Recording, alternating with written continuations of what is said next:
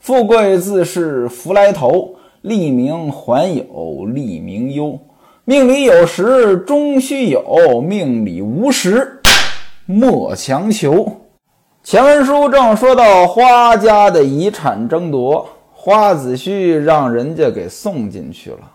花子虚的老婆李瓶儿请西门庆帮忙上下打点，但是借着这个打点呢，更多的是转移家中的财产。您看啊，这就是家庭财富传承安排的不合理，导致家人反目成仇。这种事情啊，其实生活当中并不罕见。现在在律师行业，这家事律师越来越吃香。为什么呢？您像早先，这个中国人的家庭财产呢，往往金额不大，大多数中国家庭没有太多的财产，所以很多律师呢不愿意做这种家事的案子。为什么呢？律师收费是按照纠纷标的的总金额来收的。您比如说，这个案子涉及到一千万的财产，收两个点，这就是二十万。但是改革开放这四十多年，中国家庭这富起来了呀，家庭财产呢也数额越来越大。尤其是您在城市里，大城市，那一套房子几百万、上千万，这很常见。财产少的时候，这家庭财富的分割传承的都不是问题。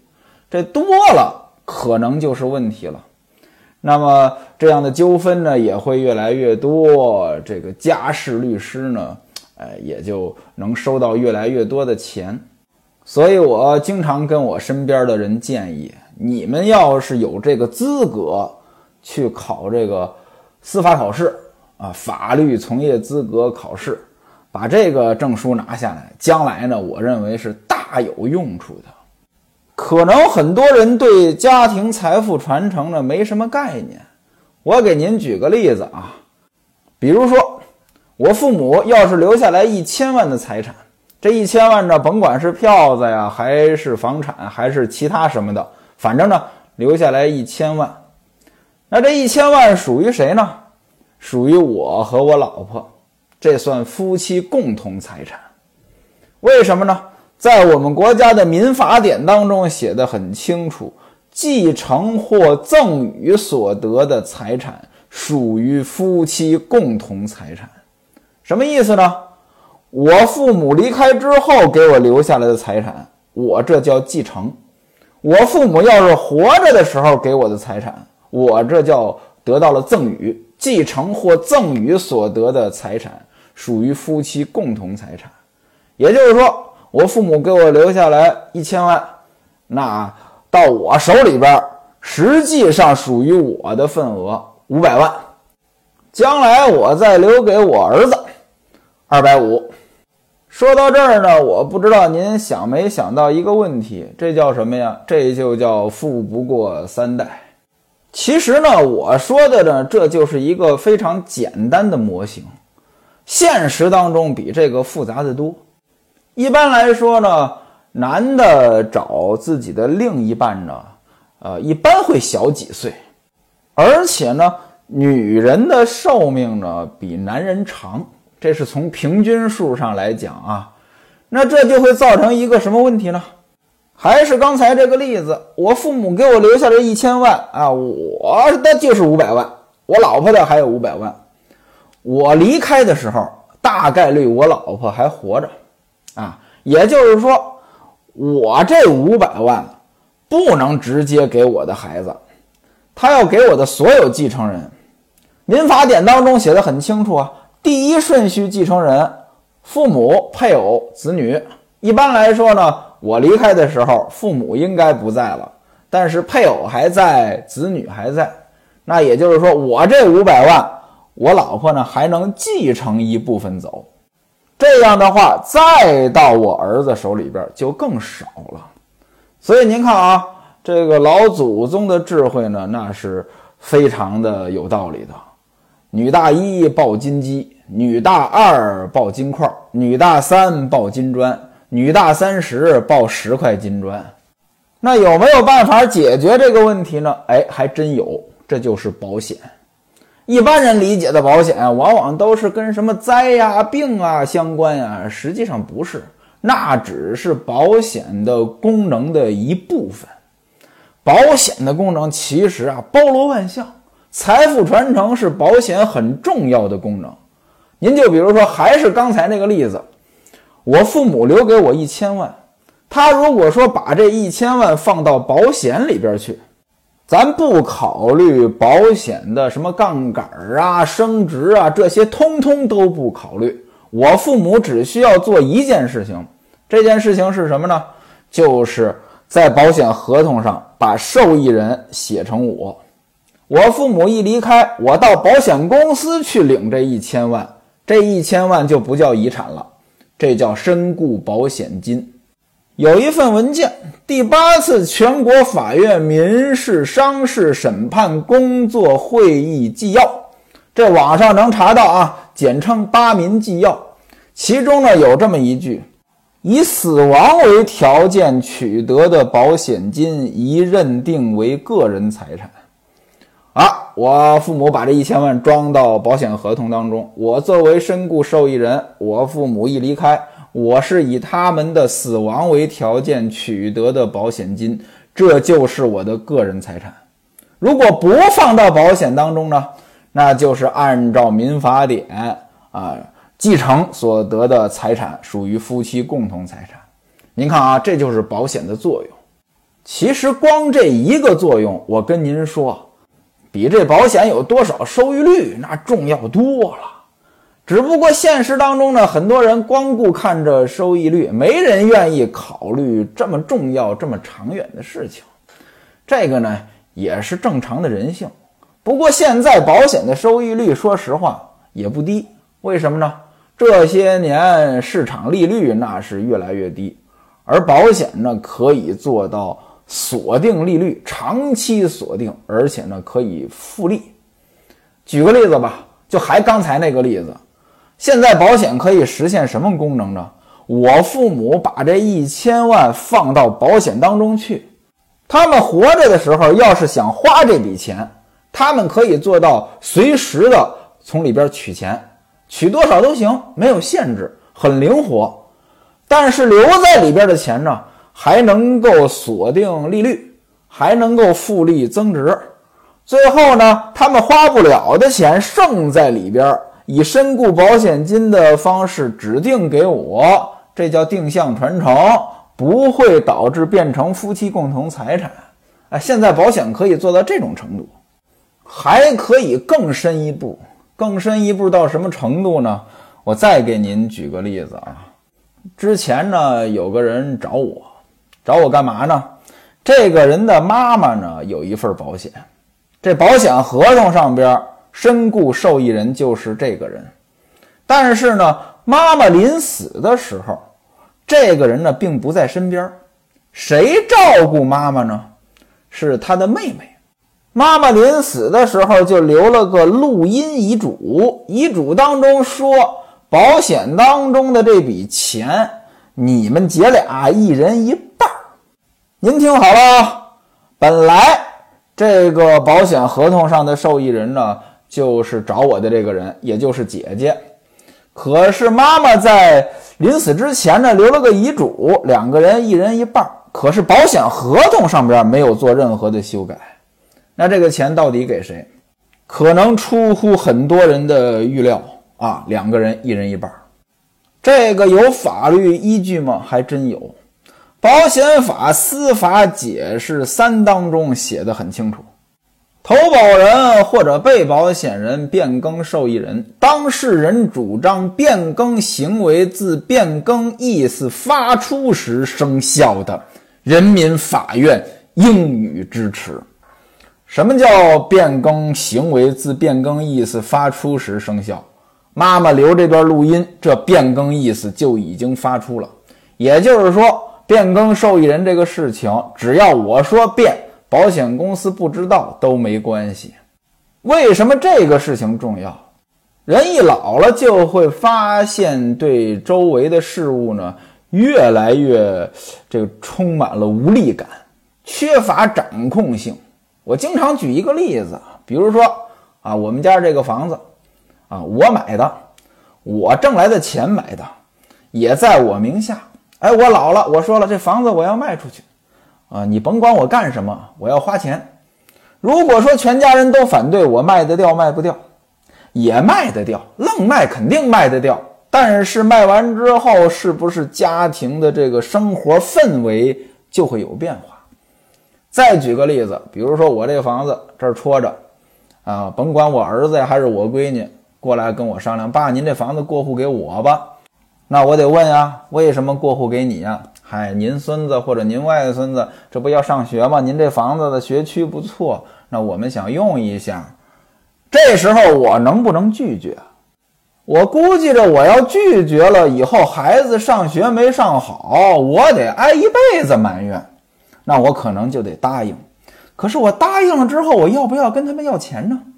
啊，我厚着脸皮要，他们也答应给，那我是跟他们说，咱们一手交钱一手交货吗？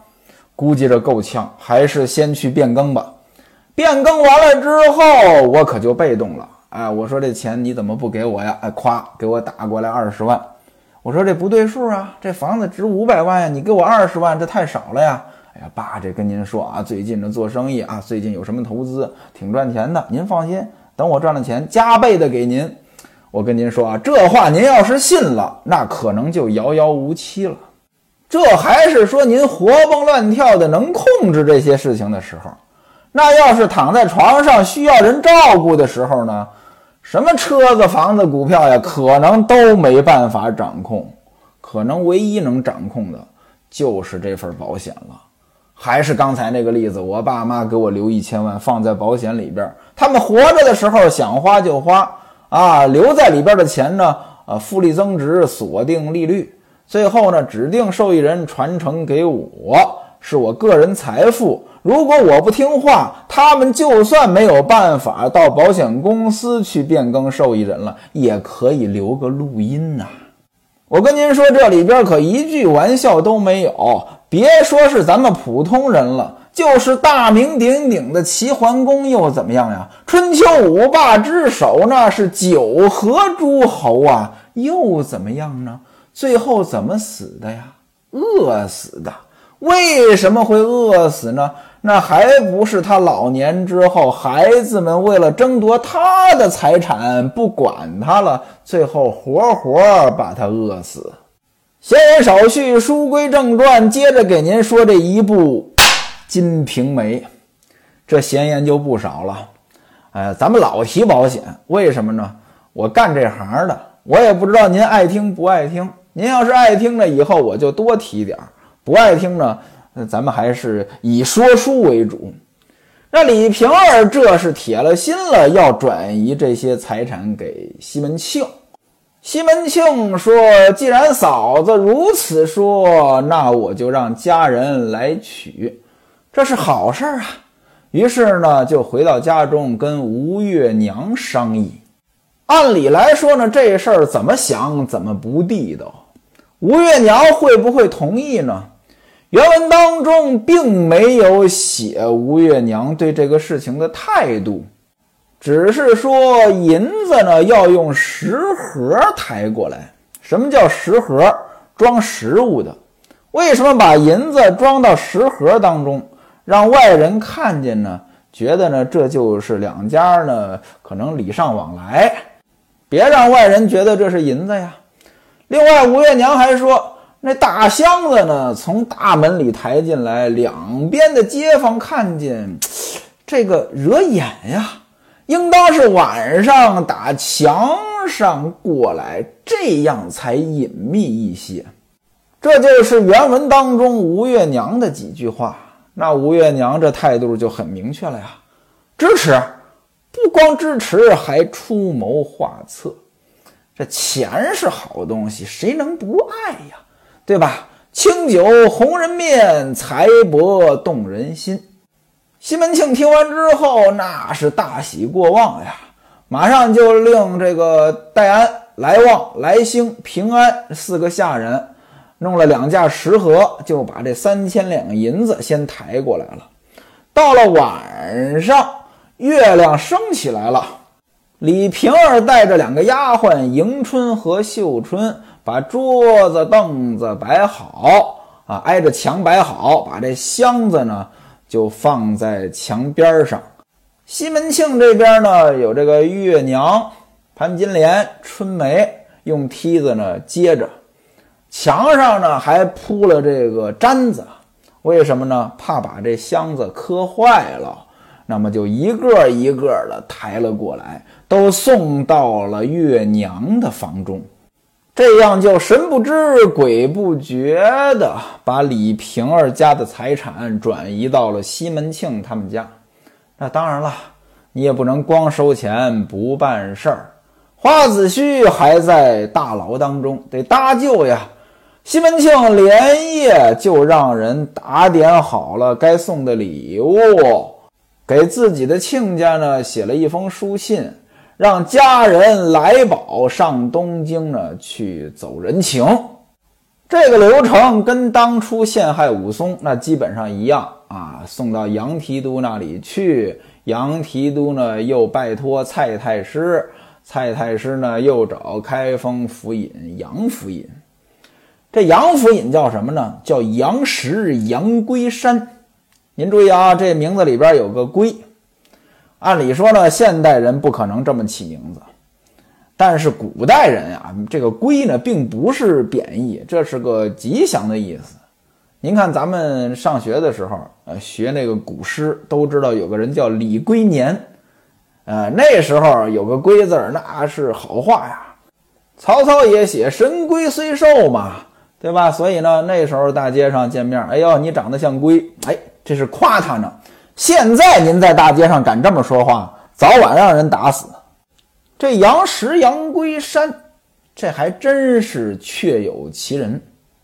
公元一零五三年出生，他是姓杨名石，字中立，号龟山，号这就相当于是外号，所以呢，大伙管他叫龟山先生。《金瓶梅》当中呢，说他是癸未进士，进士出身啊，中进士那一年呢是癸未年，但事实上呢，他是北宋熙宁九年进士及第。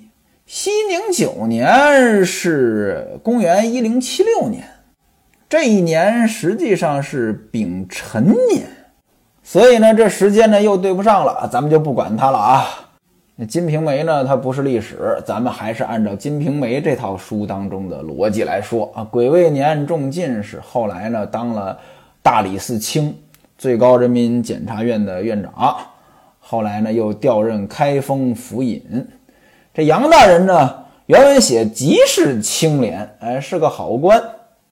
但是各位您注意。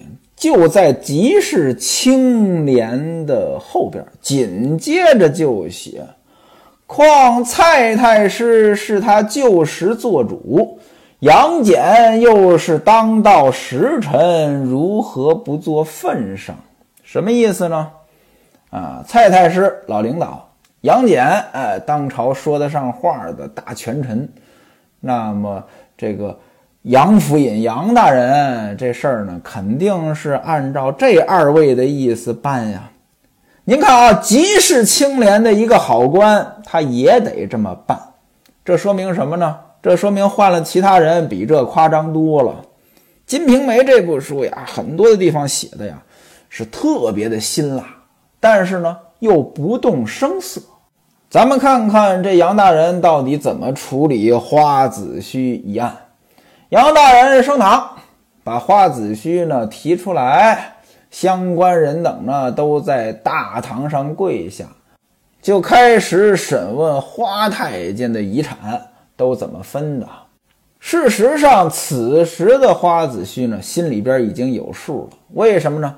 西门庆已经派人呀给他捎信儿了，跟他说了，已经打点好了。所以呢，花子虚呢就说。自从老公公死了之后呢，给他发送，给他念经，这钱呢，都办白事儿花了。现在家里边呢，只有两处宅子，啊，还有一处庄园，就剩这些了。家里本来还有家具，但是家具呢已经被呃家里边的人呢分了呀。按照道理来说呢，你说他这一面之词能信吗？当官的怎么着也得审理清楚呀，啊，对吧？你这话有什么证据吗？有什么财产清点一下啊？啊，有没有证人啊？啊，把这个老公公发送花了这么多钱，那办白事的人不少呀，得有个见证呀。没有，杨大人呢，直接就说：“哎，这个内官的家财呀，这也不好查。”原文写内官家财无可稽考，那内官就是太监啊，这个查不出来，得之易，失之易，来得快，呢去的也快。既然你们都花了，那就这么着吧，我呢让清河县当地的官员将花太监的这个两处宅子、一处庄田呢，我就给拍卖了啊。卖完之后呢，就分给花子油他们三个人。这花子油一听，怎么着啊？就这点吗？赶紧的上前，又是苦苦哀求，说：“大人呀，你别听他胡说八道啊，他有的是钱啊，银子就有一堆啊，就在这哀求。”结果呢，杨福尹大怒，大喝一声：“你这混蛋是不是皮痒痒了啊？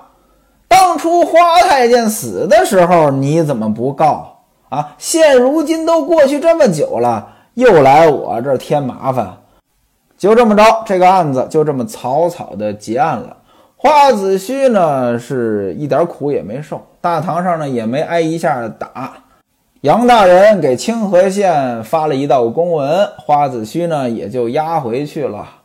此时呢，来宝就在东京汴梁，就等着这案子的结果。哎，一听说啊判了啊，这么判挺好。于是呢，连夜赶回来报给了西门庆。西门庆一听，哎，跟自己的预期呢都一样，花子虚呢也放出来了，自然是高兴。接下来就是官府要把花子虚家的这个房子呀、庄田呢给卖了。那李瓶儿呢又把西门庆请过来，让西门庆呢拿钱呢把这个宅子呢给买了。而且李瓶儿说呢，说到明日奴不久也是你的人了。哎，对了，你把我们家宅子也买了算了啊。这个不久之后，我肯定也得嫁给你。您注意啊，这话听着可有点明目张胆了。怎么着？花子虚放了呀？啊，那他还活着呢。李瓶儿不是寡妇，况且花子虚又不傻。这案子这么判，明显是偏向他的。花子虚就算不知道李瓶儿有多少钱，总得知道自己的家产不止这些吧？那李瓶儿这就明目张胆的说：“我要嫁给你了，西门庆。”这东西呀，您看书看到这儿，不为花子虚捏一把汗吗？啊，花子虚会不会是第二个武大郎？会不会也灌一碗毒药呢？您往下听，西门庆听了李瓶儿这么一说呢，回家跟吴月娘又商议。吴月娘说：“你要是买他这房子，要是花子虚以后起疑心怎么办呢？”西门庆一听呢，在理。您注意啊，西门庆听完之后就把这话呢记在心里了。按理说呢，此时西门庆大赢家呀。你先睡了人家的李瓶儿，又把人家的钱给弄过来了。此时人家也有以身相许的这个意思了，你应该奋不顾身了。但事实上呢，西门庆没有，他还是考虑了现实的困难。又过了几天，花子虚就到家了。那位说：“花子虚怎么晚了？”哎，这不一样嘛。您想呀。这来宝在东京打听了消息，是连夜赶回来的呀，啊，那时间快呀。而花子虚呢，他是案子的当事人啊，肯定有相关的手续啊，所以他晚了几天。花子虚回来干什么呢？那就得处理自己家的房子了呀。这个事情呢，不能自己处理，这得是官府来处理。谁来处理呢？清河县的县城乐县城。